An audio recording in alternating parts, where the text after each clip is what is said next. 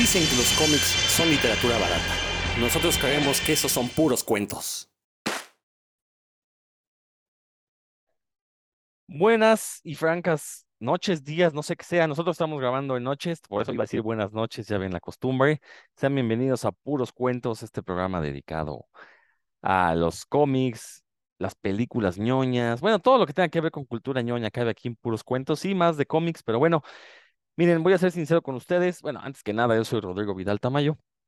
Originalmente, ¿desde cuándo queremos hablar de Tolkien a propósito de toda esta eh, falsa controversia acerca de Los Anillos del Poder, la serie Los Anillos del Poder y la cuestión de si respeta o no la obra original?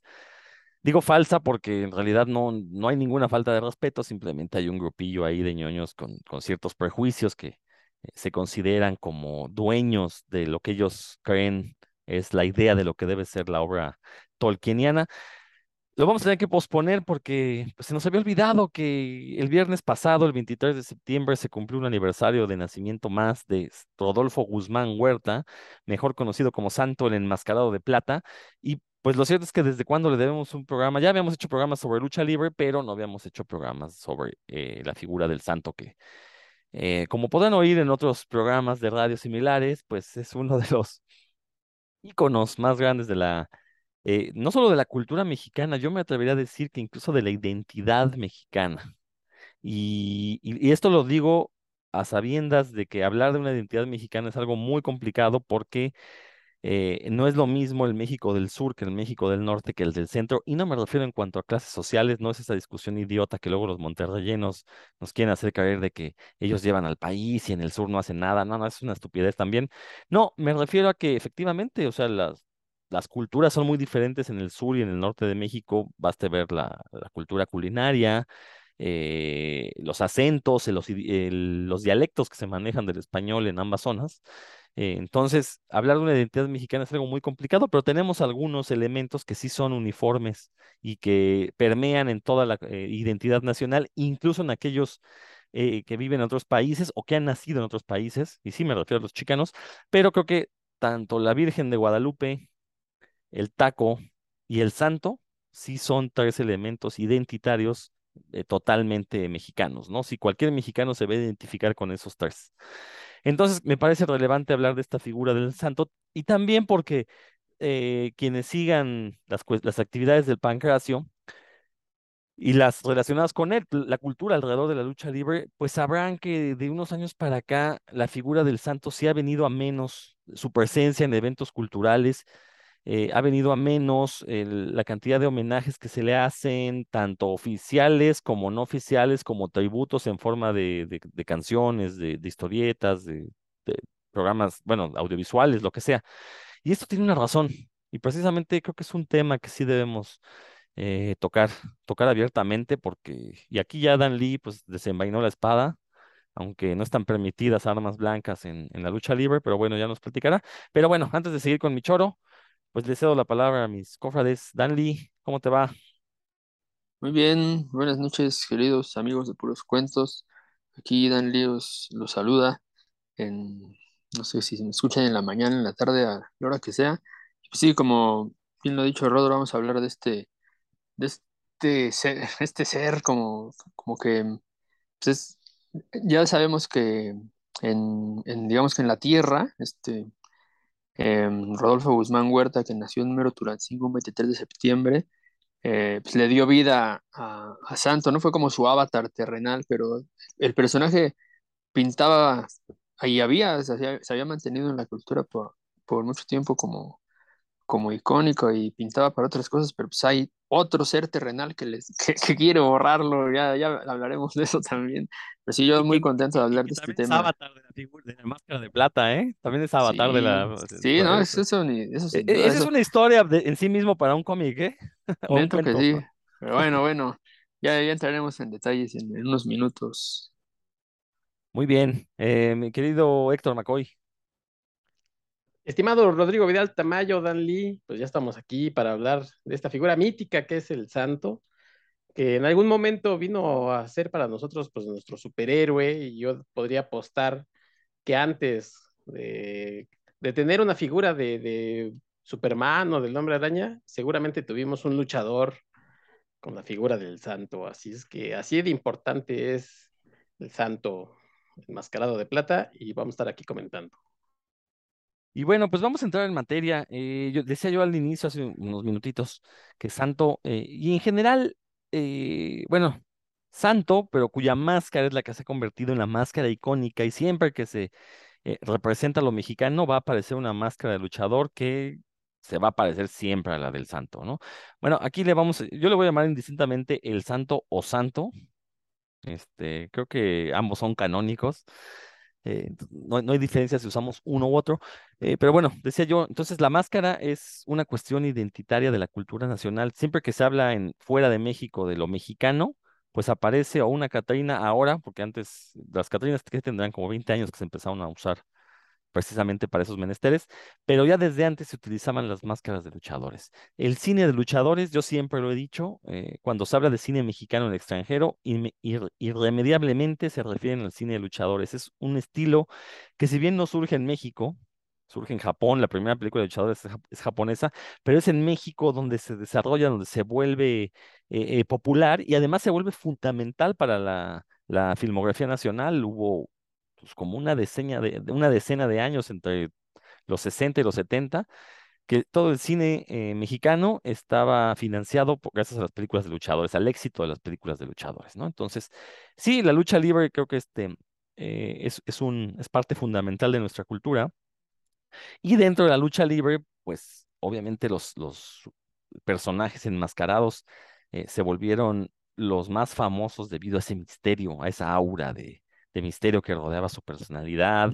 Eh, obviamente, junto con la máscara venían ciertas características.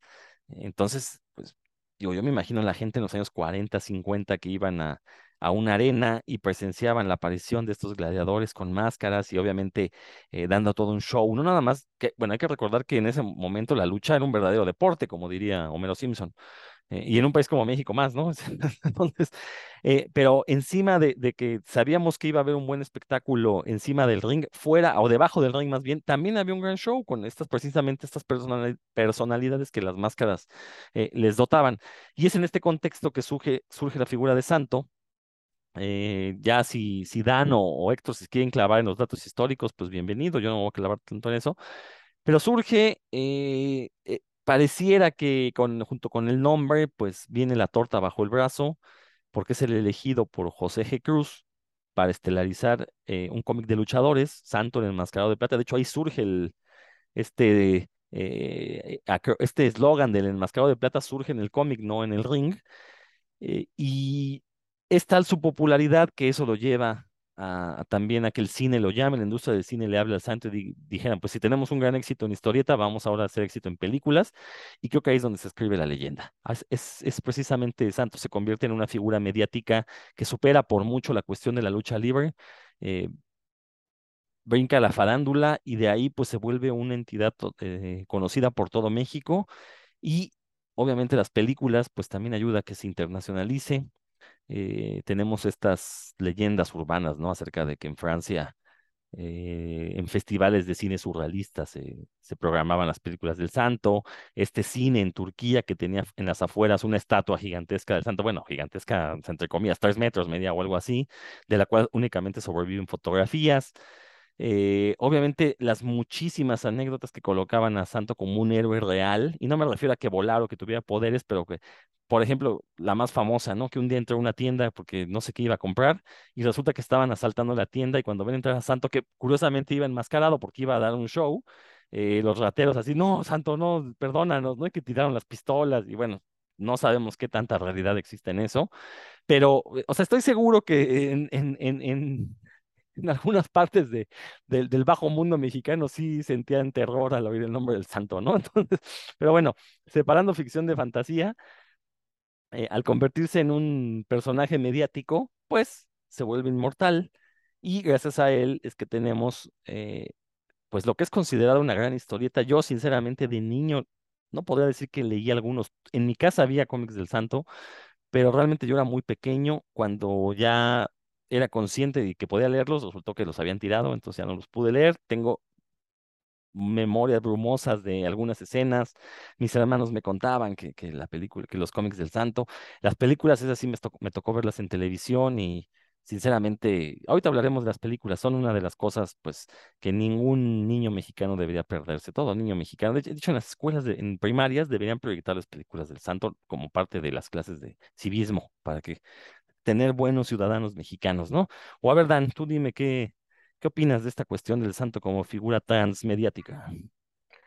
Pues es un fenómeno muy particular. Primero me voy a remitir a lo que mencionaste de la identidad. Esto pues creo que, que cualquiera que, que tenga más de, de 30 años, pues sí tiene una idea clara, ¿no? De, lo, de la importancia de la figura de, de santo como unificadora, por decir así, de la, de la nacionalidad.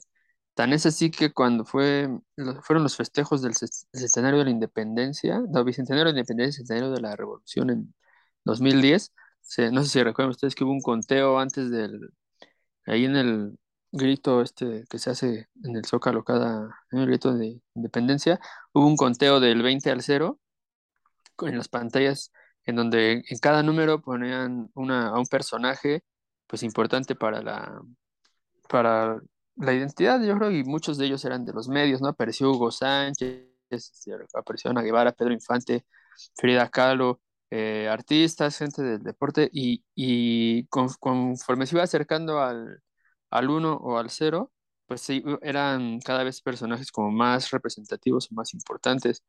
Bueno, pues el número dos, ni más ni menos, que fue Santo el Enmascarado de Plata. Yo- de hecho, yo estaba viendo ese conteo nada más para ver a qué hora se veía Santo y ya apagar la tele, ¿no? Porque pues, ¿quién va a querer ver a Felipe Calderón este, decir, gritar? ¿quién fue el uno? ¿Eh? ¿Quién fue el uno? ¿Fue el uno? No, no, no, ¿quién, ¿Quién quién fue el- fue el número uno? No, pues no acabo de decir que apagué la tele en Ah, ya el no lo viste. A ver quién le ganó. Pues yo creo que estaba la No, Virgen. el ¿no? uno fue el No, escudo nacional, no es cierto, me estoy haciendo el chistoso. Sí, el, el El uno escudo. fue- Ah, Sí, Fíjate. el uno fue el... Sí, o sea, lo, lo único que quedó antes que el escudo nacional fue Santo. Ahí nada más, ¿no? Ahí para que hasta para que vean que hasta Felipe Calderón en, en sus ratos que no estaba briago, se identificaba eso, ¿no? Entonces, eh, pues bueno, eso yo lo que hace, ese, esa, ese conteo sí habla, ¿no? Habla, habla toneladas de, de la importancia de la, de la figura de santo y también es un fenómeno súper, yo creo que pues, tal vez para que vuelva a suceder tendría que, que ser manipulado por Disney, ¿no? Esto de que, de que un personaje que por, por su popularidad dentro del deporte espectáculo, que como dices, pues se percibía diferente en aquellos años, ¿no? En los años 50 que, que actualmente era un personaje muy popular, muy popular, perdón, pero no era el más popular, ¿no? Había luchadores que, que le rivalizaban con él, Tarzán López, por ejemplo, ¿no? Cavernario, este, entre otros que a lo mejor ahorita ni, ni recordamos tanto, eh, rivaliza- rivalizaban en popularidad con él, pero al aparecer, al seleccionarlo él, eh, José G. Cruz para la fotonovela, pues sí fue, ahí sí se fue para arriba, ¿no? Sí fue un, un boom que no se había visto jamás eh, y que, que la gente tuviera esta oportunidad de seguir a un, a un, a un héroe, porque pues es, es lo que era, ¿no? Era un héroe, un superhéroe, en, en la fotonovela volaba, así, tenía poderes y demás.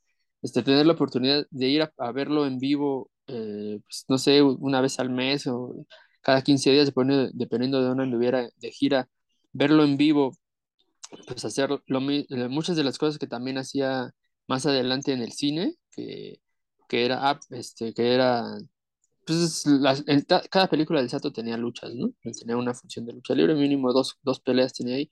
Entonces, ver eso mismo, tener la oportunidad de verlo en vivo, pues eso es- es- creo que me parece que no, no se repite con ningún otro héroe, superhéroe, etcétera, ¿no? Que lo puedas leer en, en cómics o, bueno, en, en una historieta o una fotonovela, eh, lo puedas ver en cine y aparte lo puedas ver en vivo y que sea la misma persona, o sea, que no sea este, alguien disfrazado y no más haciéndole eh, eh, engañando a la gente, eso sí es un, un fenómeno que pues creo que es único eh, y repetible, ¿no? Bueno, solo se pudo haber repetido con otros luchadores, ¿no? Como con Blue Demon y otros que también tenían su revista y, y aparecen en las películas, Tinieblas, este, Mil Máscaras, pero so- solo de esa forma. Entonces, eso ya son dos cosas muy importantes, ¿no? La identidad y este fenómeno trans, como transmedia, utilizando un, un, un término más reciente, que pues en esa época, yo no sé cómo, cómo lo habrán experimentado, pero porque pues, a mí, por mucho que soy fan de la lucha, ya no me tocó ver a, a Santo luchar en, en una arena, ¿no?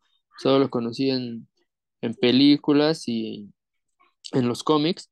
Y, y pues las películas, sí, como dices, no, no es que me sentaran así a, a, verlas y me, dieran una lección, pero sí cuando a la hora de la comida que comíamos en la casa de mis abuelos, cuando había una película de, de lucha libre que sabía que nos podía gustar eh, a, a, mi hermano y a mí, nos, nos ponía, mira, esta este está buena, esta, échale un ojo, te vas a divertir. Y ya cuando veíamos a, a Santo Huracán Ramírez, pues sí, este, nos iba generando un, pues sí, e, esta cultura de, del entretenimiento con, con este tipo de héroes, ¿no? Que pues, de alguna forma también tienen unos, unos valores muy de, generados para la sociedad de su momento, como todo superhéroe, ¿no? Yo creo como todo superhéroe, pues en este caso sí para la sociedad mexicana, así que sí hay, hay, hay bastante que decir de, de, la figura de Santo como, pues como un personaje de ficción, pero que bien lo mencionaste tú, se entrecruza con la, con la no ficción y eso sí está, pues es, es único e, e irrepetible, que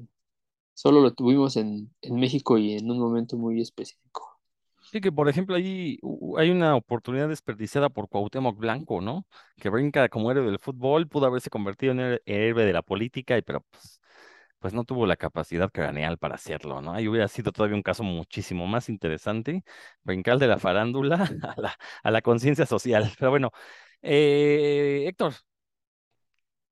Sí, bueno, pues lo que comentaba Dan, eh, hay un montón de cosas que analizar en cuanto se refiere al santo, porque yo creo que son cosas que no se van a repetir, que tienen que ver, por ejemplo, eh, la popularidad que tenían en esos entonces las revistas, y porque sabemos que los cómics y, la, y las, las, fotonovelas se vendían por millones, supongo, los, los, tirajes, que actualmente, bueno, pues ninguna publicación nacional o extranjera, pues la va a tener ya jamás. Por otro lado, también empieza la televisión y algunas de las eh, cosas que empiezan a, funcionar dentro de la televisión son las transmisiones de lucha libre, precisamente desde luego está el cine, que si mal no recuerdo, la primera película esta de El Mascarado de Plata no es pues, esterilizada por el santo, sino por el médico asesino o por un médico, ¿no? Eh, algo así. Pero ya después empieza esta leyenda del santo en el cine, o sea, de Rodolfo Guzmán Huerta, que, que pues yo creo que todos hemos visto por lo menos una, o sea, así ya muy, muy de lágrima, una, pero yo creo que no sabemos este, un montón de películas, ¿no? Eh, y esa fama yo creo que ningún luchador actual, eh, ni futbolista, ya decías, este, Rodro, no sé, ni Jorge Campos en su momento lo tuvo, a pesar de que, de, de, que el carisma de Jorge Campos le llegaba a mucha gente, no se compara con la del Santo. Incluso, y eso ya es cuestión de gustos, porque mucha gente que sí vio a los luchadores eh, tanto al Santo como a Blue Demon, pues pueden hablar de que Blue Demon era técnicamente mejor, pero este, pues la popularidad del Santo no tiene eh, comparación, ¿no? Vaya, yo siempre fui, a mí me gustaba más la máscara de Blue Demon y yo empecé diciendo este, en la introducción que, seguramente tuvimos alguna figura primero de luchadores que de, superhéroes y en mi caso es cierto porque yo tenía de estos muñequitos de plástico que todavía existen por ahí en, mercados y, otros lugares. Y para mí, eh, el santo era como Superman, o sea, era como, no sé si lo, lo comparaba con, con esta eh, traje brillante, este traje plata con, con, Superman, así como que le era la luz. Y pues obviamente Blue Demon para mí era de Batman, ¿no? Incluso en algún momento, pues y alguna de mis tías sufrió seguramente de que sacaba su fieltro y ya tenía un hueco porque de ahí este, yo les recortaba capas, ¿no? Para hacer este, a los luchadores y para hacerlos eh, símiles de, Superman y de Batman. Entonces, eh, para mí Blue Demon era mucho mejor y me caía mejor que, el Santo, pero sí veía que siempre había, sí, había un cine de luchadores y siempre salían películas del Santo, del Santo y del Santo y pues aunque uno no quisiera, se sabía más cosas del santo prácticamente, ¿no?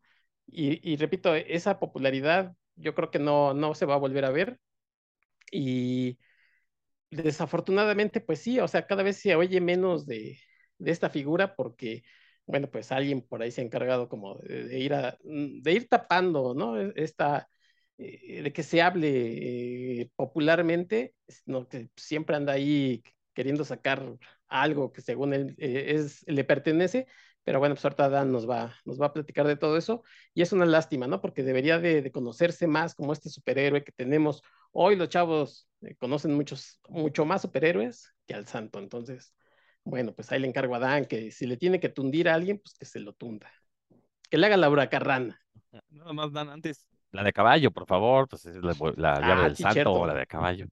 Digo, creo que esta- estaremos de acuerdo los tres, y lo acaba de decir Héctor, ¿no? O sea, el santo fue un producto de su tiempo, eh, su éxito, su con- conversión en un ícono de la mexicanidad responde totalmente a ese contexto, ¿no?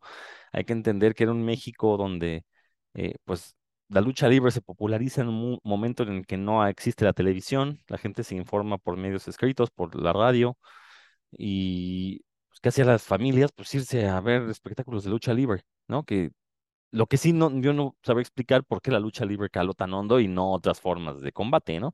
Bueno, la lucha libre, el box, yo me imagino que tiene que ver con que eran deportes que eh, se, se enseñaban en los barrios bajos. Entonces, o sea, y, fueron los barrios populares de donde surgen las grandes estrellas de estos deportes, ¿sí, Dan? Algo que, que tiene la lucha libre y que yo sí he visto cómo se, se repite mucho en el gusto de la, del pueblo mexicano es el melodrama. La, la lucha libre tiene, y el box, el box, ¿eh? tiene mucho melodrama este, este personaje pues que, que va luchando contra todo y, y por lo general este, pues, termina triunfando al final. Esto pues el- obviamente en, el- en la lucha libre este, es, es un guion, ay, nadie me ataque por esto que estoy diciendo, por favor. Pero sí, este, pues ya está, es, es un plano del- de, la, de, la, de la promoción, de la promotora y demás. Y, y cada espectáculo de, de cada, cada función en cada arena, pues es- hay, hay melodrama, ¿no? Vemos el, el bien contra el mal y el sufrimiento exagerado. Y ese, eso nos gusta a los mexicanos, ¿no? Nos gusta, nos gusta eso por alguna razón que no, no, no logro descifrar aún, pero nos gusta y pues, es- yo creo que eso explica mucho eh, por qué el- la lucha libre está tan, tan arraigada en nuestro gusto, en la forma en la que, en uno de los deportes más favoritos. Y al mismo tiempo fue, fueron deportes, tanto el box como la lucha libre, que de una u otra manera sí cumplían las aspiraciones de, pues de mucha gente que venía de, eh, de clases sociales bajas, mediante estos deportes, pues encontraron la fama, la riqueza. Entonces, sí, como tú dices, ¿no? Se convierte en parte de este melodrama. Las, las telenovelas eso nos enseñan, ¿no? Que si eres pobre eres malo, pero si, si luchas para convertirte en rico, pues ya eres bueno, porque además, además te vuelves blanquito de piel, ¿no? Cuando eres rico. Entonces, pues obviamente tu vida cambia. Entonces, sí, sí, tienes toda la razón, Dan. O sea, es parte de ese melodrama. Pero bueno, decía yo, ¿no? O sea, sí está muy complicado que vuelva a surgir una figura así, sí, este, que, que, que, que se convierte en un, en un signo identitario, sobre todo también porque, pues ya en estos tiempos modernos ya no existe esta necesidad de una identidad de lo nacional, ¿no? O sea, ya, o sea, ya esos tiempos en los que había que unir a todo el país para salir adelante, pues ya han quedado atrás el sistema económico no, no- nos demostró que esto no era viable y bueno, ahora estamos así. Pero bueno, yo sí quisiera que platicáramos antes de, que Dan se eche su diatriba, en la cual creo que todos vamos a cooperar porque todos estamos de acuerdo con Dan. Este, yo, antes de eso, pues vámonos por la parte interesante. Eh, les decía, yo no, yo no recuerdo cómics del Santos. Si ustedes recuerden, por favor, platiquen, co- comenten algo. Yo sí quisiera mencionar nada más una película de Santo, porque si nos ponemos a desmenuzar varias, pues podríamos estar horas aquí. Yo quiero hablar de Santo contra las Lobas, una película que vi de niño, que yo creo que está muy infravalorada. Nunca la veo en las listas de las mejores películas del Santo. Yo recuerdo cuando la vi de niño sentir un terror profundo. Hay una escena donde va el Santo manejando una camioneta, o bueno, van en una camioneta y ahí va el Santo, ¿no? Este, no sé si él va manejando. Y de repente las lomas, las lobas empiezan a salir de, las colinas y empiezan a- atacar a la, a, la camioneta. Bueno, yo esa escena la verdad es que la recuerdo y se me erizan los pelos de la nuca. Es horrible. Y también recuerdo una escena donde están atacando una casa las lobas, mujeres lobo. eh, bueno, o sea, o sea, lobas nada más explico que son mujeres lobo para que no vayan a creer que son unas- una, una jauría de, de, de lobas. Y se empiezan a meter por las ventanas y el santo se cuelga de un candelabro y echa unos gritos de terror. O sea, ¿qué hace un niño cuando ves que el santo está mostrando de terror en pantalla? Esa escena, o sea, es, la verdad es que es perturbadora. Creo que es la única película de Santo que realmente es una película de terror. Que uno la vi, tiene un par de escenas que sí le sacan a uno, o sea, sí le erizan a uno la, piel, ¿no? Entonces, quiero recomendar esa película, Santo contra las Lobas. Yo sé que Santo y Blue Demon contra los monstruos es una joya, no lo niego. Santo contra las mujeres vampiro, que no me gusta tanto. No digo que sea mala, simplemente creo que hay mejores. Este, incluso este, Santo en el Tesoro de Drácula y su otra versión donde vemos unas exuberantes mujeres desnudas que este, eh, se rompieron la cabeza para titularla El vampiro y el sexo. Eh, creo que incluso son mejores películas que Santo contra las mujeres vampiro, pero entiendo que Lorena Velázquez se pueda, este, pueda eh, elevar al título de mejor película del Santo a Santo contra las mujeres vampiro. No me, no me molesta eso, no, no me peleo con ello, estoy totalmente de acuerdo. las momias de Guanajuato, que propiamente no es una película de Santo, pero pues es Santo el que llega ahí al final. Y hay que recordar que, como bien lo dijo Héctor, ¿no? Efectivamente, estas rivalidades Santo Blue Demon, eh, que los fanáticos de la lucha libre sabían que existía, de hecho, Santo nunca quiso apostar la máscara contra Blue Demon porque sabía perfectamente que Blue Demon era mejor luchador. Eh, sí era más popular Santo, pero Blue Demon técnicamente era mejor y pues, nunca hubo ese soñado encuentro de máscara contra máscara, ¿no? entonces, por lo mismo, tenemos estas rivalidades y es en el cine mexicano de luchadores donde surge el primer este, universo de héroes. Pudimos ver en pantalla a Santo contra Blue. Ahí sí vimos los enfrentamientos Santo contra Blue Demon a muerte. Que dejen ustedes las máscaras, eran enfrentamientos a muerte. Los vimos combatiendo mano a mano, los vimos combatiendo junto con Mil Máscaras, con Tinieblas, con un montón de luchadores. Entonces ahí tuvimos ya nuestro primer universo, ¿no? Este, nada que, nada que, ay, en la misma película, este, el Capitán América y Thor. No, nosotros tuvimos a Santo y a Blue Demon en la misma película.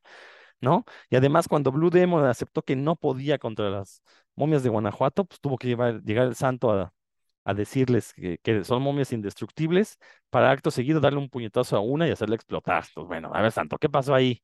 ¿Eran indestructibles o no? Y además luego llega con las pistolas. Tengo unas pistolas debajo de los asientos, ¿no? Y sacan las pistolas de fuego. Maravilloso. O sea, la verdad es que no, no se puede definir otra palabra esas películas. Entonces, fíjense, tuvimos el primer universo heroico aquí en México, se cumplieron todos nuestros deseos. Entonces, por lo menos para la ñoñada, creo que ahí el cine de luchadores cumplió con creces nuestras expectativas, ¿no? Entonces, a ver, este, le doy la palabra a Héctor y luego Dante, tú para que ya te sigas con el otro tema, ¿no? Si quieres. Sí, no, bueno, o sea, sí era un universo compartido. De hecho, yo hace rato decía que a mí me gustaba más Blue Demon y me es más complicado citar más de dos películas de Blue Demon, porque todas las que casi conocíamos y pasaban y pasaban en la tele eran las del Santo. Y yo odiaba, por ejemplo, que siempre había cuando salían los dos, yo odiaba que había una, había un momento en el que, por alguna razón, Santo y Blue Demon se tenían que pelear, ya fuera en la de los monstruos, que, un, el hombre lobo, no me acuerdo quién le ponen la máscara de, de Blue Demon y se tienen que pelear. En la, el, el de las momias de Guanajuato también una momia se viste de, Blue Demon y se tiene que pelear con el santo o una cosa así. En el de Atlántida también, y por lo general siempre ganaba el santo, ¿no? O sea, porque pues, además no, era Blue Demon, o sea, era un fake. Pero yo decía, ah, maldición, ¿por qué tiene que ganar el santo? Y sí, hablar de, las películas del santo, bueno, pues eh, a pesar de que a lo mejor mucha gente ya no le tocó verlas porque ya no las pasan como antes, eh, yo recuerdo esta que, que, hicieron contra la Llorona con Mantequilla Nápoles, ¿no? Me acuerdo mucho una, una escena en la que le están enseñando a un chavito, le están, le están enseñando el santo creo que luchas y Mantequilla Nápoles, este, box, y le dice, a ver, dense entre ustedes, ¿no? Entonces esas cosas también eran, eran padrísimas, ¿no? Ver, este, pues, box contra lucha libre, yo creo que mucho antes de que lo hiciera Rocky con, con Hulk Hogan, Así es que, bueno, pues muchas de esas ideas eh, debieron de haberse patentado. No, bueno, ahorita ya sé quién se estaría haciendo millonario con eso, entonces mejor que bueno que no se patentaron, pero seguramente cada que la ve ha de estar refunfuñando. Y por otro lado, lo de los cómics, yo recuerdo, mm, obviamente la, la fotonovela, pues ni, ni, idea, ¿no? O sea, la, la, he visto este, digital algunas veces, este, se comparten en algunos eh, eh, reportajes y cosas así, pero nunca vi, nunca tuve una en mis manos. Eh, sí era fan, por ejemplo, del Sensacional de Luchadores, pero salían muy pocas historias de, del Santo, ¿no? Casi siempre se centraban en el Rayo de Jalisco, en el Atlantis, que ya empezaba a, aparecer, este, en Fishman, me encantaban esas historias del, del Fishman contra el The Killer, o no me acuerdo contra quién era, en Octagón, pero sí, de, del Santo, mm, poco, ¿eh? La verdad es que poco como cómic, no, no, no lo recuerdo bien haber entrado algo, incluso con el cómic ya del, del heredero, pues no, tampoco le, le entré, no fui fan. Y bueno, pues de las películas es así, es así. eh, de hecho, una de mis películas favoritas, y ya con eso le voy a dar el paso a Dan porque sé que se va a, este, a alargar, es Santo contra Capulina. Creo que ya le he platicado aquí, ¿no? Una de mis escenas favoritas de Santo contra Capulina es cuando, cuando Capulina le dice, Santo, Santo, enséñame unas llaves, Santo. Y, le- y Capulina y Santo le dice, seguro, Capulina, ¿quieres que te enseñe unas llaves? Enséñame unas llaves, Santo. Y le saca el dinero, ¿no? Ahí están las llaves, Capulina. Entonces, hasta en eso era este, bueno el Santo en la comedia. Sí. No, es- la verdad es que este, muy buena película es El Santo contra Capulina, si la pueden algún día ver, eh, estoy seguro que alegrará su vida por hora y media, lo que dure, pero bueno, pues eh, yo creo que, todos crecimos viendo por lo menos una vez, repito, películas del Santo y teniendo estas figuras que ya decía yo, estos luchadores que además eran muy socorridos, tener el ring también. eh, hace rato decías, eh, Rodro, pues, lo de esta fama que, alcanzó la, la lucha libre, solo comparada, pues obviamente con el fútbol, que es el deporte nacional, y a lo mejor, si, si nos gustan las luchas, por ahí tuvimos un ring y eh, algunos más, seguramente durante su cumpleaños, algún cumpleaños de chavitos tuvieron de estos pasteles de fútbol, este, o un chutagol, o sea, eran de las cosas que se llegaban a tener, ¿no? De, de chavos, o sea, antes de, de los videojuegos, tener un ring, creo que, pues por lo menos para mí sí era una ilusión, así, ah, yo quiero un ring, yo quiero un ring, sí me lo llegaron a comprar y mismo que se destruía como a las dos o tres, este, días, porque pues uno le quería empujar así a las, a las cuerdas que eran rígidas y pues por allá daban a dar los palitos del, del, de las esquinas, ¿no? Entonces, eh, para mí los, las, las, luchas y los luchadores eh, representaban este, este mundo heroico. Decía un narrador, no recuerdo el nombre, a lo mejor Dan, me, Dan me, me, dice quién, pero decía la lucha eterna del bien contra el mal, ¿no? En el cuadrilátero. Entonces, pues sí, era fácil, este, ya ubicaba uno el villanos y los, y los buenos, los rudos y los técnicos, que bueno, pues tampoco hay que olvidar que el santo fue villano, ¿no? Fue rudo, entonces, pues eso, esa también es como esta dualidad que por un lado es el héroe en las películas, pero cuando se subía a un, a un ring muy al principio de su carrera, pues era rudo. Entonces, eh, no hay que olvidar esa parte que, que mucha gente a lo mejor pues, no, no ubicaba, ¿no? Que pensando que siempre era bueno, ya después, pues eh, sí fue técnico mucho tiempo. Y a mí nunca se me va a olvidar, hace poco eh, me encontré en YouTube un video de, sobre el toreo de, Cuatro Caminos, el antiguo toreo de Cuatro Caminos que ya no existe. Y nunca se me va a olvidar el día que el perro guayo, pues el santo ya se iba a retirar y el perro guayo lo agarró a patones y lo sangró, ¿no? Y a, y a partir también de ese día el, hijo, este, pues le declaró casi casi la guerra al, al perro aguayo. Pero bueno, esas imágenes para mí, yo estaba muy chavo cuando vi las originales y por eso cada vez que, que me encuentro esos videos así de, ay, sí, en, esa, en esa lucha fue cuando le partieron su mandarina este, al, al santo porque eh, ya estaba grande además, ¿no? Pero estaba retirando y verlo todo sangrado, yo creo que nunca se me volvió a olvidar, ¿no? Porque pues en las películas siempre salía inmaculado, además, esta, esta idea de, de, de como de superhéroe de, de, la máscara, pero no solamente de la máscara, la capa y las mallas, y poco, poco se ve, este, ni siquiera los superhéroes reales pues pueden andar así todo el tiempo, y el santo sí, sí, el, inclusive verlo así en las películas que tomaba café o andaba así con el torso desnudo, y yo no, pues vístete, mano, ¿no? O sea, y luego ya después pasó el tiempo y pues ya se pone su suétercito, su traje, pero, pero ver al santo así de, como lo puede uno encontrar casi casi en la calle, pues sí, era el, el superhéroe que uno quería ser de grande. Perfecto. Pues a ver, este, Dan, ¿por qué ha pasado? ¿Por qué hemos dejado de escuchar y de celebrar a Santo? Pasó su aniversario 105 y no hubo nada. De hecho, hace cinco años, en el aniversario 100, pues hubo por ahí alguno que otro coloquio, pero realmente lo que debe, haber sido una fiesta nacional, no, no se hizo absolutamente nada relevante, ¿no? Sí, este año Rodolfo Guzmán Huerta eh, cumplió 105 años de, haber nacido y también se cumplieron 80 años de la primera publicación de la fotonovela, o sea, también era un, yo, yo creo que un aniversario a mencionar, pero ha habido ahí un obstáculo, ¿no? Eh, recordemos que en 1900, como, como dice este, este Roberto, este Héctor, recordemos, ¿cómo?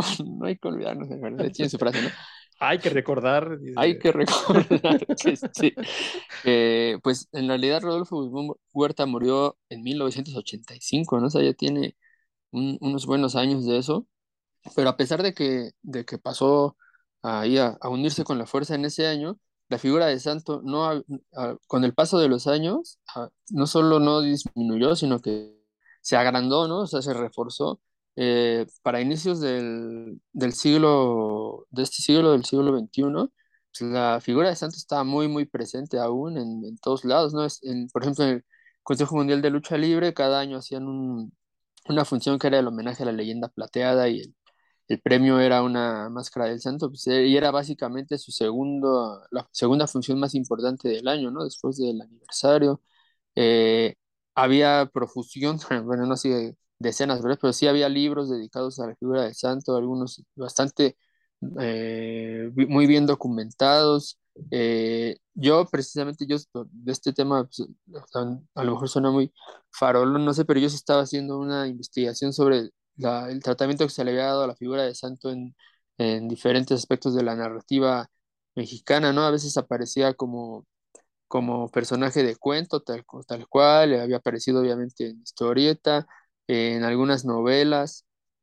eh, entonces, eh, yo, y yo me daba cuenta por ese estudio que estaba haciendo que pues, la figura no solo no, no se difuminaba, sino que inclusive en esos años estaba, había más que antes, ¿no? Conforme pasaba el tiempo, digamos que la, la figura se iba reforzando eh, también, no sé cuál, de Perdita Durango, hay una escena en la que sale ahí el Javier Bardem con la máscara del, del santo de los cojones, ¿no? Como le dice este, eh, el, el buen Santiago Segura ahí. O sea, e- era una figura, pues que ahí se mantenía y como les comento, eh, se iba, iba creciendo. Pero llegó un momento en el que pues, ah, y, y este personaje de quien voy a hablar ahorita, que es el hijo del santo, pues él también, él, él de alguna forma contribuía a eso, ¿no? No, no era un obstáculo en, aquellos años. No solo era un gran luchador, porque el hijo del santo es un luchador excepcional para su peso, y ahorita, en este- o el día de hoy, a mí me cae muy gordo, pero debo reconocer que el, para el peso que tiene él, pues es un luchadorazo, ¿no? Ahorita pues ya está lastimado y demás, pero en su época pues fue de lo mejor. Y su hacía un, un, un trabajo importante para que la figura de, de Santos se mantuviera y, y se acrecentara. Pero por alguna razón que es así, la desconozco, no sé, no sé por qué, de unos años para acá, y así digo que me consta porque yo he estado en algunos proyectos que han tenido que cancelarse porque, pues porque el, el hijo del santo, que es el heredero, digamos, de la, de, aunque en realidad todos sus hijos, ¿no? Son, son herederos de, los derechos de, de lo de, pues de lo que corresponde a la figura del santo eh, él, él es el que se ha erigido como en el defensor number one de, de que no se toque la, la figura de, de santo, que desde mi punto de vista, digo, entiendo su, su punto, porque pues este, no, no, no, el, el origen de esto es que no quería dejar que la figura se manchara, ¿no? Por decir así, que, que se utilizara para cualquier cosa, eh, de forma poco digna para la, para, para lo que representaba Santo pero pues ya con el paso del tiempo nos dimos cuenta que no nada más era eso, ¿no? O sea, ya, la figura de Santos simplemente ya no se podía eh, ni siquiera nombrar, ni ya no digamos representar, ¿no? Este, en, en eventos culturales, en homenajes, en, en eventos luchísticos, en los que quisieran hacer, por ejemplo, una este, función de homenaje a- al santo, ¿no? Ah, no, porque ¿cómo, cómo iban a utilizar la figura de de santo sin que él tuviera algo que ver en la organización, sin que él, me refiero al Hijo del Santo, o, o sin que él eh, tuviera voz y voto, no, no solo voz y voto, sino voz cantante, ¿no? En, los eventos.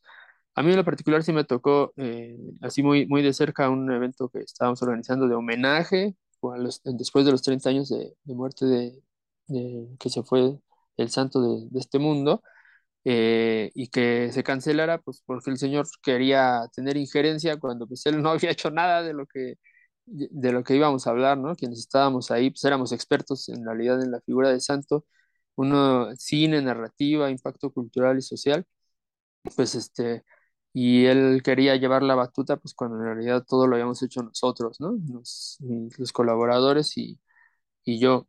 Y bueno, yo en ese momento se me abrieron los ojotes, yo sí, este, tenía todavía la, la idea de que, que, él quería vender al inicio, que, que no quería que, que, que se maculara la, la figura de santo, pues cuando en realidad lo que quiere es tener el monopolio, ¿no? Y, y, y a mí me pareció muy triste en su momento, me sigue pareciendo muy triste ahora que esta figura que debería de ser, pues de alguna forma, ya lo mencionamos antes, ¿no? De identitaria, como de alguna forma pertenecer al pueblo, eh, pues que no, ya en ese momento me di cuenta que no, no pertenecía al pueblo como yo creía, como muchos quisiéramos, eh, que, sino que sí los, legalmente, digamos, le pertenece a, a una familia representada por una persona, y pues que a esta persona no le interesa lo mismo que nos interesa a muchos otros, ¿no? Que es que la que trascienda, que, que no se quede ahí como alguien que, que se murió en el 85 y pues que ya, pues como ya se murió, pues en algún momento se va a olvidar, ¿no? Como le pasa a los muertos, decía Jorge Ibargoutia, ¿no? Que cuando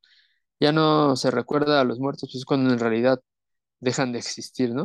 Y pues que yo estaba muy interesado en que eso no sucediera con la figura de santo, pero pues los, los intereses que de yo y de muchas personas que conozco, porque pues, conozco afortunadamente gente que ama la lucha libre y la cultura popular, pues están eh, de plano chocan, ¿no? Van en contra de lo que, de lo que desea el Hijo del Santo y que, que no solo no deja que, que, se toque la figura y se la haga, sea grande, se acrecente, se escriba, se, se genere material sobre ella, sino que él y sus, y sus, pues digamos que sus herramientas, sus recursos de producción no generan nada nuevo tampoco, ¿no? Eh, alguna vez hubo cosas bien chidas en Cartoon Network, hubo una miniserie, Alex de la Iglesia escribió un guion para hacer una película de santo, y hay ahí este, fotos, ¿no? De, de lo que estaba trabajando en preproducción, y eso está, jamás se hizo, Alex de la Iglesia se topó con pared, también lo mandó por allá, dijo, no, bueno, pues si por aquí no va, como que no es lo único que puedo hacer en la vida, ¿no? Y se fue a hacer otras cosas, imagínense de lo que estamos hablando, ¿no? Estás bloqueando una, una película de Alex de la Iglesia que no es cualquier cosa. Eh, y como les comento, no, no, es nada más que, que se, la falta de interés por que otras personas eh, eh, pues hagan difusión con la figura y la mantengan viva, sino que no, no, lo, no permite que se hacen y él y sus, y sus productoras pues no hacen nada tampoco, ¿no? Entonces, esto yo como lo veo con la tendencia que he visto de 2015 para acá y lo que, si, si esa tendencia sigue, eh, pues ya eh, pronto la figura de santo dejará de ser lo que fue para nosotros, ¿no? Que aunque nosotros, este, pues fuimos, no nos tocó ser niños y ir a verlo a la arena, sabíamos muy bien quiénes eran. Eh, mi primo, tengo un primo que también es aficionado a la lucha libre, tiene 27 años, si no me equivoco, pues también, ¿no? Él, él tiene la figura de santo muy, muy dentro de su imaginario, porque convivió con mi hermano y conmigo, y con su papá, que también es aficionado a las películas de, de esa época, pero los niños más pequeños, como les comento, he trabajado en primarias, ¿no? Y ahora tengo mis hijos muy chicos, pues no, simplemente para ellos ya no es, ya no es relevante. Y esa tendencia que yo veo, si sigue avanzando así, pues va a llegar un momento en el que ya simplemente va a estar en el pasado, ¿no? Va a ser este, pues como un, no sé, un Jorge Negrete, que, que sí fue importante, pero pues bueno, pues ya se murió, ahí de repente te pasan sus películas y pues ya, hasta ahí, ¿no? No, no, no trasciende más. Y creo que la figura de Santo me, merecería más porque eh, no es solo un actor de cine, ¿no? Ni fue solo un luchador, sino que la, el personaje sí iba muchísimo más, era más que eso y está dejando de serlo. Este, así lo veo yo y, y creo que se puede señalar muy fácilmente al responsable de, de esa difuminación de la figura de santo. ¿Ustedes cómo lo ven? Sacaste una lágrima, Dan, pero sí, estoy de acuerdo. Mira, creo que tenemos que matizar. Efectivamente, eh, el Hijo de Santo, pues sí, ha obstaculizado que se hagan películas, que, que se hagan eh, homenajes grandes, en el sentido de que, por ejemplo, si el gobierno de la Ciudad de México quisiera hacer un homenaje a Santo, no al Hijo de Santo, a Santo, seguramente tendrán un problema con el hijo, ¿no? O sea, por, como tú dices, pues sí quiere ser protagonista, quiere llevarse todo el crédito y no sabemos si quiera colaborar o no, colaborar en serio, ¿no?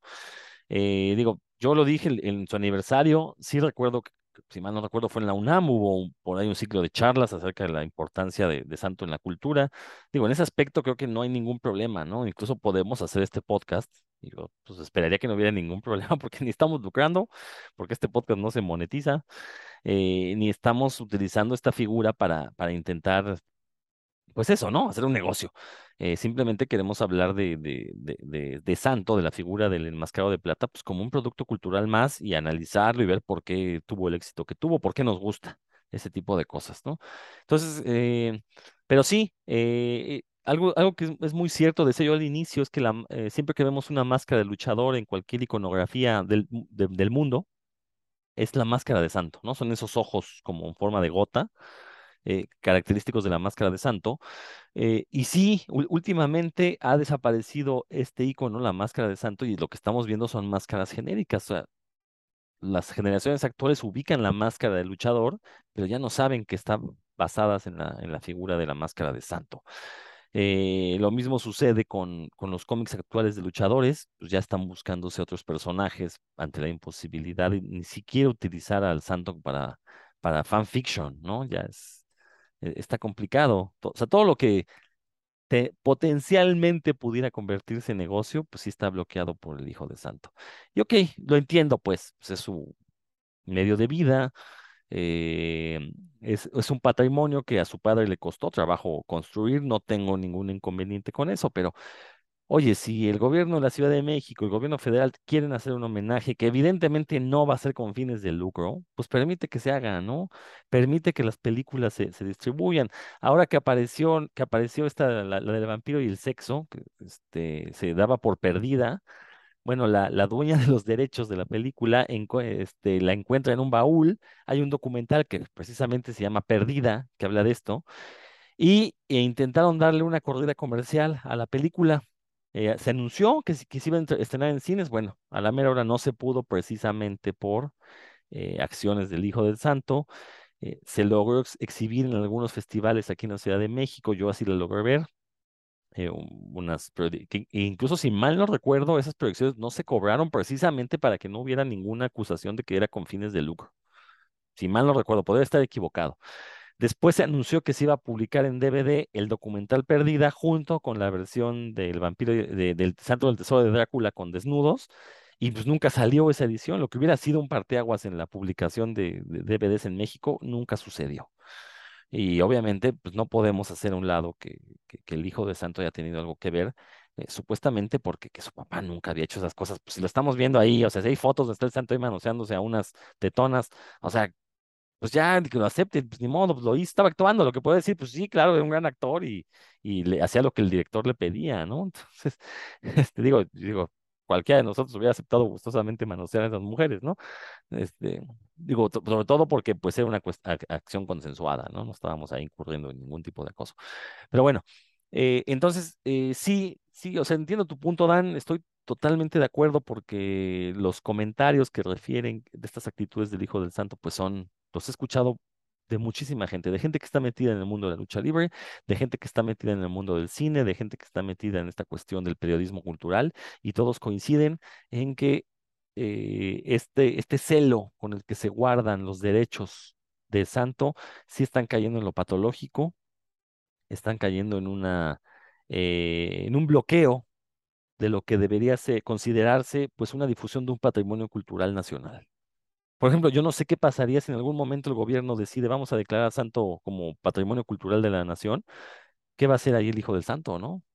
Porque si se, si, o sea, si se pone a favor, pues significaría que entonces ya el gobierno podría utilizar su figura precisamente para homenajes, para festivales. Y si se pone en contra, pues se va a echar, se va, este, todos los fanáticos, pues obviamente lo vamos a odiar más de lo que ya está generando, ¿no? No, es una cuestión es una cuestión muy complicada. Yo creo que hay que entender que el santo ya es una eh, figura nacional y si quieres que el legado se mantenga precisamente para poder hacer un mayor negocio, pues deja que lo usen sin fines de lucro, ¿no? Con lo mínimo necesario para que se pueda seguir difundiendo.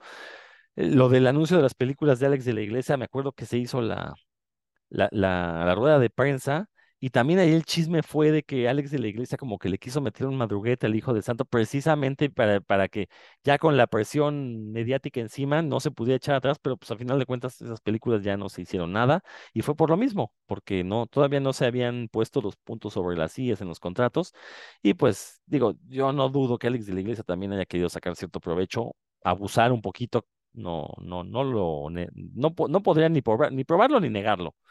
Entonces también creo que ahí fue error de tanto de él y pues el hijo de santo vio que pues si quieren aprovechar de mí, mejor ahí muere, ¿no? No justifico, simplemente es, eso es en base en comentarios que he escuchado dentro de la industria del cine, ¿no? Pero bueno, a ver Héctor, ¿tú qué, qué tienes que decir sobre este tema? Pues mientras hablaba mi estimado Dan, me vino a la, a la mente una frase eh, mexicana que, que, creo que nunca había quedado tan bien como hoy, que es santo que no es visto, no es adorado. Entonces, si el santo, pues eh, ya no hay más referentes de él para la, para la juventud, pues al rato ya nadie se va a acordar de él, ¿no? O sea, pasa como, como, como hemos dicho muchas veces sobre el cómic, son los cuarentones los que nos gustaba el cómic y ahora los chavos se van hacia el manga, se van hacia otras cosas, pues al rato ya no va a importar, ¿no? Igual, igual podemos decir del santo, eh, ¿cuántos de nosotros, por ejemplo, nos encantaría ver una película de lo que fuera de luchadores o sobre el santo de Memo del Toro? Él inclusive por ahí alguna vez comentó, ¿no? Su deseo de, de hacer algo y pues no, parece que no, no hay ni, ni cómo hacerlo. O, o, en su caso tendría que hacerse sobre otra cosa, o sea, sobre otro luchador inventado quizás, si mal no recuerdo, en sus novelas estas de, de Strain, aparecía por ahí un luchador que pues, a todas luces era el santo, ¿no? Prácticamente, porque había este, combatido contra monstruos, bueno, iba a combatir contra monstruos, pero toda su historia era prácticamente como si hubiera sido el santo. Y bueno, pues, pues nunca vamos a poder ver nada si el hijo se, se opone, ¿no? Entiendo, entiendo esta parte que bien comentas, Rodro, donde dices hay que matizar porque no sabemos eh, hasta qué punto la gente quiera sacar una tajada que no le corresponda, pero pues también habrá que tener eh, precisamente inteligencia para, para decir, ah, bueno, esto sí se puede hacer, esto no. Por ahí muchas veces dicen que no es tanto el hijo, sino este, la esposa, ¿no? Que era productora de sus cosas, que es el que, que es la que la, lo ha estado aconsejando y llevando eh, hacia que sea muy hermético con este legado de, del santo. Yo debo de, decir que vi algunas eh, tiendas donde vendían máscaras del santo y luego por ahí me llegaba el chisme así de, oye, que ya la mandaron a cerrar porque pues no estaba vinculada precisamente al hijo del santo y la mandó a clausurar así, ¿no? Sin, sin más ni más y pues uno entiende, o sea, hay gente que, que se quiere aprovechar así de, de, esas cosas, pero pues yo creo que sí se puede llegar como a un intermedio, ¿no? De, ok, puedes vender esto, pero bueno, pues eh, mejor que sean productos oficiales, a ver de qué manera nos, nos arreglamos y así de cerrado porque sí y ya, bueno, no porque sí, sino porque estos son derechos míos y no vuelvas a tocar nada o a la cárcel, pues sí está complicado, ¿no? Yo creo que es gente que quiere perpetuar precisamente el legado del de, santo y, y, de la lucha mexicana y se podrían hacer muchas cosas y pues no hay cómo hacerlas. Eh, recordarás, Rodro, por ahí se hizo esa exposición de Santo de mi devoción hace algunos años. Este, todavía creo que por ahí pues el hijo estuvo involucrado, o por lo menos dijo que sí, Dios anuncia, pero desde entonces no se ha vuelto a hacer nada, ni siquiera se ha repetido esa misma exposición que, que a lo mejor en este año se pudo haber montado, ¿no? A ver, vamos a, vuelvan a sacar o lo que sea, y pues tampoco, ¿no? Y eso habla pues de, de estas cosas de, del hijo. De hecho, a, a, lo mejor Dan puede desmentirme, eh, e, esa exposición de Santo de mi devoción, hay que decir quién lo, quién la organizó, fue organizada por la revista Comicase. Yo sí recuerdo que en ese entonces los mandamases de Comicase fueron a hablar con el hijo del santo, le explicaron el proyecto, le pidieron permiso, eh, se le dijo que no era un proyecto con fines de lucro, que al final de cuentas sí llenó las arcas de Comicase, eso sí es cierto, sí hay que decirlo, ¿no? Después ya veríamos allá el editor gastándose ese dinero en San Diego, pero bueno, ese es otro tema para otro tipo, para otro programa. Eh, pero sí, lo cierto es que, no estoy diciendo que se hicieron millonarios, parte de, de- del éxito de ventas que tuvo ese, ese número de Comicase donde se regalaron las ilustraciones que formaron parte de la exposición, sí se reinvirtieron para seguir publicando la revista. Eso no, no está discusión. Pero sí tengo entendido que no se pudo volver a montar la exposición precisamente porque el hijo del santo pues ya se dio cuenta que sí había posibilidades de hacer negocio ahí. Y entonces ya no dejó que se... Se, se estrenó, me acuerdo, allá por este, el centro de Tlalpan, si no, si no mal recuerdo, la exposición. Creo que se volvió a montar una o dos veces más, pero ya, eh, el plan era hacer una gira nacional, cosas así, ya no se pudo. Y tengo entendido que sí fue debido a, a injerencia del Hijo del Santo, al cual amablemente dio su, su permiso para la, la elaboración de la exposición y la publicación del, de, de este compilado con las ilustraciones, que pues es una pieza de colección entre los, los fanáticos de Santo, ¿no? Dan, ¿tú sabes algo de eso o, o no? Ah, No, cuando yo empecé a colaborar con, con mi casa ya había pasado eso. perfecto. Pero- Bueno, por favor, Héctor, continúa. No, no, pues eso es eh, básicamente, ¿no? Que, que si la figura del santo, bueno, pues no hay cómo explotarla, este, aparte de, de los derechos que tiene el hijo, pues se van a ir perdiendo. Mucho de, de la figura del santo, bien lo comentaba Dan, o sea, nosotros nos no nos tocó verlo en una arena, pero sí en las repeticiones de la televisión, hoy la televisión se dedica a otras cosas y no le importa, ¿no? Ni, ni pasar, decía Dan Jorge Negrete, bueno, creo que ya no pasan o muy raramente cosas de Cantinflas o de Pedro Infante que a nosotros nos llenaron así cada ocho días de una película y al año se repetían y al año se repetían de Cantinflas, Tintán, Pedro Infante, El Santo, Tintán, Pedro Infante, El Santo.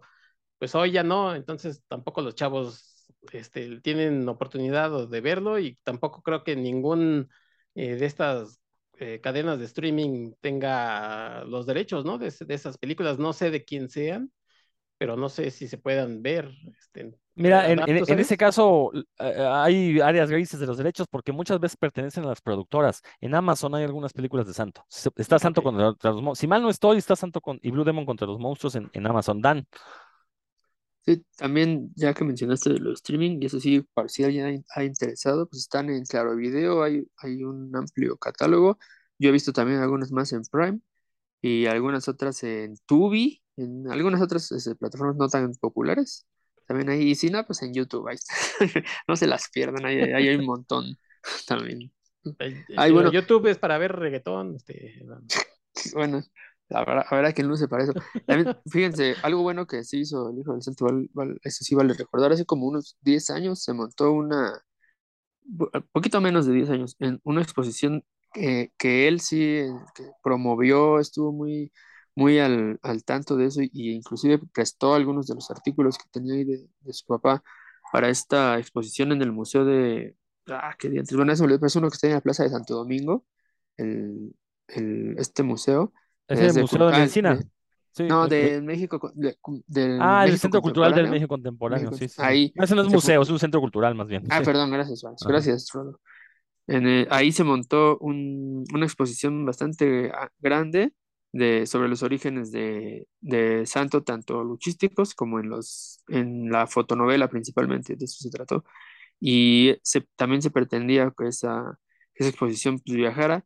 Mm, pero bueno, el día que yo fui, este, en serio que éramos tres personas ahí, como que no se le dio mucha, mucha difusión. Y yo creo que es algo de lo que debería de retomar este señor y pues en realidad darle más difusión y, y hacer algo por la, por la figura de Santo que no se pierda y que, o al menos que los que pues, nos gusta y todavía tenemos intenciones de, de empaparnos más del tema, pues vayamos, ¿no? Y haya, haya chance. Hay un detalle antes de que se me vaya. Si quieren ver al Hijo del Santo sin máscara, ahí en Santo contra Capulina, el niño con, Sí, con corte de príncipe valiente, ese mero es el Hijo del Sí. Santo. Sí. Es buen, buen Bueno, dato de trivia, ¿eh? Así que, que que no cuide tanto su identidad. Pues bueno, este, digo, podemos hablar del santo mil cosas. eh, obviamente hay que mencionar que también eh, su influencia en la música, recordar que a finales de los años 90 los grupos de surf, en particular los que llegaron eh, de, de Estados Unidos, muchos de ellos con miembros chicanos, empezaron a utilizar máscaras de luchadores para tocar y generan esta unión entre la música surf y el cine de luchadores. y ahora todo el mundo cree que las películas de luchadores tenían música surf, cuando eso es totalmente falso, ¿no? Ninguna película de luchador suena música surf, suena más bien jazz tipo James Bond, ¿no? Ese jazz, este, así como este arrabalero y marihuano. Eh, pero esta, esta unión del surf y, y los luchadores se da a finales de los años 90. Yo eh, de los primeros grupos que sé que usaron máscaras fueron los Straight Jackets, una banda de, de, de, de, origen, bueno, con miembros de origen mexicano, pero obviamente todos nacidos en Estados Unidos. Y ya después adoptaron acá las bandas de surf, este, pues los exquisitos, que aparte los exquisitos también por ahí lo pusieron a Santo en la portada de sus discos. Eh, hay que mencionar, no, ahí Dan me va, me va a desmentir, a ver, Dan. Ah, Fueron los los. Acapulco, perdón. Ah, ah, Ya le corregí. no, no, Los exquisitos como lo que hicieron, la misma banda, ¿no? Básicamente. lo que hacían los exquisitos es que tienen la canción de Santo y Lunave. Ah, ok. Entonces, cuando tocaban Santo y Lunave, el Willy Damas se ponía una máscara del Santo. eh, y eso fue, esa era como la relación. Y entonces la gente se empezó a, a poner máscaras del Santo cuando tocaba la de Santo y Lunave. Y luego, como en Los Acapulco, el reverendo, el guitarrista de, el- de Los Acapulco, era el reverendo y él usaba una máscara bien chida, por cierto, de, de luchador. pues Ya la gente empezó a ir a los conciertos con máscaras de, de diferentes luchadores, pero sí, no era, no era así tal cual. Pero sí salió en- alguna portada del santo, ¿no? Así en, la- en el disco de Escúchese bien fuerte, Ah, la portada es el, bueno, el Alex, el guitarrista, con la máscara del santo y una motosierra. Ah, exacto. Sí, sí, sí, sí, sí. Esa es la, la, la que ubi- ubicaba. Pero bueno, ahí se da esta unión. Es hasta ese momento que se da la unión entre la música surf y, y el cine de luchadores, ¿no? Previamente eso no lo hubo. Eh, obviamente mencionar la canción de Botellita de Jerez, el Guacarrock del Santo, en su disco La venganza del hijo del Guacarrock. Eh, eh, en su momento, pues era como de las pocas, no, yo creo que fue la única canción me- de, rock mexicano que hablaba sobre lucha libre, que juntaba el rock con la lucha, y, y, pues obviamente se volvió un clásico en sus conciertos, ¿no? Y, eh, ¿qué otro? Ah, bueno, y obviamente para ver cómo la, la lucha libre también forma parte del resto de la cultura, pues la canción de los luchadores de Conjunto África, esta famosísima del Santo del Cavernario, Blue Demon y el Bulldog, eh, pues a ritmo tropical, a ritmo guapachosón, que por ahí Moderato le hace un cover que la verdad es que no les quedó tan bien. Y digo, no lo digo porque odio a Moderato, porque no, no es mi caso, de hecho su versión de Agárrense de las manos del Puma me encanta, pero creo que esa versión de los luchadores sí se le pudo haber metido más, más heavy. Héctor. No, y además, eh, esta canción, bueno, por lo menos en, mi boda, los cantantes se ponían este, máscaras también. Y además se repartían cosas ahí para que la gente se pusiera. Y ya después, eh, en, en épocas actuales, nos dimos cuenta que andar compartiendo máscaras y cosas, pues a lo mejor hasta te pegaban acné o... Entonces, por favor, si van a bailar esas cosas o cantarlas, llévense su máscara, ¿no? Y no nos anden compartiendo. Igual, si van a tener sexo, pues también usen máscara. Pero bueno, este, algo más que quieras comentar, Héctor, ya para ir cerrando este programa, que la verdad, pues es un programa, yo siento, valga la redundancia, muy sentido. Creo que los aquí presentes somos fanáticos, eh, si no irredentos de la lucha libre, Dan sí, eh, pero bueno, crecimos viendo la lucha libre, crecimos viendo estos héroes del pancracio, crecimos viendo las películas eh, y viendo cómo Digo, habrá quien diga que no, pero sí, efectivamente, la figura de los luchadores en el cine y en las historietas, eso conformó nuestra idea del superhéroe. Ya después podremos analizar qué diferencias hay entre esos superhéroes luchadores eh, y los superhéroes este, eh, estadounidenses, pero creo que al final de cuentas fue, fueron un buen sustituto. Si no podíamos leer a Batman, Superman, teníamos eh, a Blue Demon, a Santo, a, eh, luchadores que surgieron en las historietas como el Cuervo Azul, eh, cosas así. y bueno, pues eso formó en nuestra mente una idea del superhéroe híbrida, ¿no? Porque no tenemos estos paladines como los estadounidenses, teníamos héroes que, como Santo, que en su historieta, cuando no podía con el enemigo en turno, pues le rezaba a la Virgencita para que le echara la mano y se bajaba Lupita y agarrarse a guamazos con los, con los monstruos. Este, yo recuerdo uno donde sí está en el infierno santo y le reza para que lo ayude a combatir al mismísimo Satanás. Pero bueno, Héctor, pues este, ¿con qué cerramos? ¿Con qué cierras? Ya nada más de recordar que una de las figuras también emblemáticas de, la, de las tiras, por lo menos en México, pues el Santos, ¿no? Que, que Ah, surge pues, claro, precisamente como parodia de- del Santo, que hace poco, bueno, pues, ¿qué será? Como hace ocho años la película, ¿no? Del Santos contra la Tetona, No sé si, si por ahí el eh, hijo eh, eh, Héctor, no te quiero hacer sentir viejo, pero esa película debe tener como 15 años, ¿eh? Nah, ¿cómo crees? A No, ver, ahorita te busco, pero tú sigue por hablando, favor, bueno. Eh, y bueno, pues eh, yo, yo les diría que vean una película de luchadores y hagan patria. A ver, Rodro, entonces, ¿de cuándo es? Eh, 2012, 10 años. 10 años, sí, sí, sí. Sí, Bueno, y, bueno, pues les digo, vean una película de luchadores, hagan patria y cuéntenle a sus nietos, los que nos escuchan, a, a Jason, a, a Said Ruiz, este, a sus A nietos. Víctor Ávila, Víctor Ávila Víctor. Ávila y todos los demás, por favor, sigan perpetuando el, amor a la lucha libre. Así es que, bueno, pues yo les agradezco que nos hayan escuchado. eh, también agradezco a la gente que se preocupó por mí, que en la última edición no, no pude estar presente. Me fui a dar el grito a Ucrania, me invitó Vladimir Putin a dar el grito a Ucrania. Y bueno, pues eh, por ahí Jason que decía que, que me quería preguntar algo, pero pues yo ni sé ni cómo, ni cuándo, ni por qué. Pues aquí estoy, mi estimado. Si, si me quieres eh, hacer alguna pregunta, pues ya sabes dónde encontrarme. Y a todos ustedes que ya saben dónde encontrarnos, pues déjenos comentarios cuál era su luchador favorito, si les gustaba el Santo o Blue Demon o el Bulldog. Y bueno, pues nos escuchamos en otro programa de puros cuentos. Esto fue Puros Cuentos, el programa donde los conductores se, eh, se le, le cantan tiro a sus este, radioescuchas, ¿eh? Dan, vas. Ah, pues eh, sí, yo, este programa me ha servido a mí para llegar a una conclusión, que es que sí voy a seguir trabajando ahí desde mi muy humilde trinchera para darle que la, la leyenda de plata siga fulgurando, aunque pues, el- ahí el, el hijo del santo que si me encuentra sí me rompe toda mi maraca porque pues, es un luchador profesional y yo no, pero pues no importa, hijo del santo, este, todos seguiré siendo tu némesis. ¡Ah! ¡Qué! ¿Qué quiero decir? Pues no importa, hijo de tu. No, no, hijo del santo, está bien, pues, este. No, Donde está. te vea, ya te lo demostré en la México, no, no es cierto. Pues bueno, eh, platíquenos sus impresiones. Obviamente, miren, les voy a ser sincero, la discusión de estos programas se da en el Facebook de Dan Lee. Entonces, al de puros cuentos, pues ni se metan, mejor vayan al de Dan Lee. Ahí, ahí es donde se, ponen buenos los catorrazos y donde continúa esta charla acerca de estos temas. Pues aquí, hasta aquí dejamos este programa de, puros cuentos. Ahora sí, la próxima semana prometemos hablar de, de, de. Tolkien. Eh, a ver, yo qué digo, porque yo no he leído sus libros, entonces ya veremos, ya, ya algo, algo se podrá decir. Si algo tenemos en este programa es que eh, la labia, la labia no nos falta, ¿no? Pues bien, esto fue puros cuentos, nos estamos escuchando, hasta la próxima.